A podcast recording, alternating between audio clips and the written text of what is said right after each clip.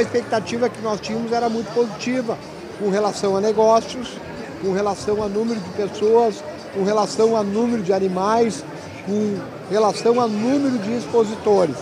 Animais, 6.300 inscritos, bateu todos os dados.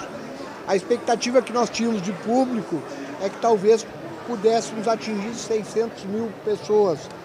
O secretário Domingos Lopes Velho me passou agora o último dado das 15 horas. Nós temos nesses seis dias já 425.700 pessoas. Faltam três dias para a feira.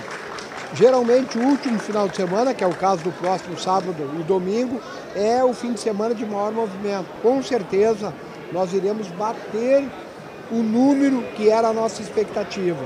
No pavilhão da agricultura familiar, nós temos recordes sendo batidos dia a dia nas vendas, o que para nós é muito bom.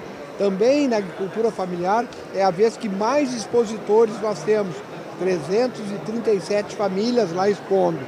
E por fim, é, aí essa informação ainda não oficial, nós já teríamos né, em três bancos, não vou aqui dizer quais são esses bancos, já mais de 2,8 bilhões de reais de negócios em máquinas e implementos agrícolas.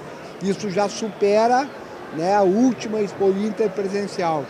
Mas ainda nós sabemos também que esse tipo de negócio ele acaba sendo fechado nesse momento final, nos últimos três dias. Então talvez a gente vá superar em muito esse dado. Então a avaliação que eu faço é extremamente positiva da 45ª edição da nossa Expo Inter.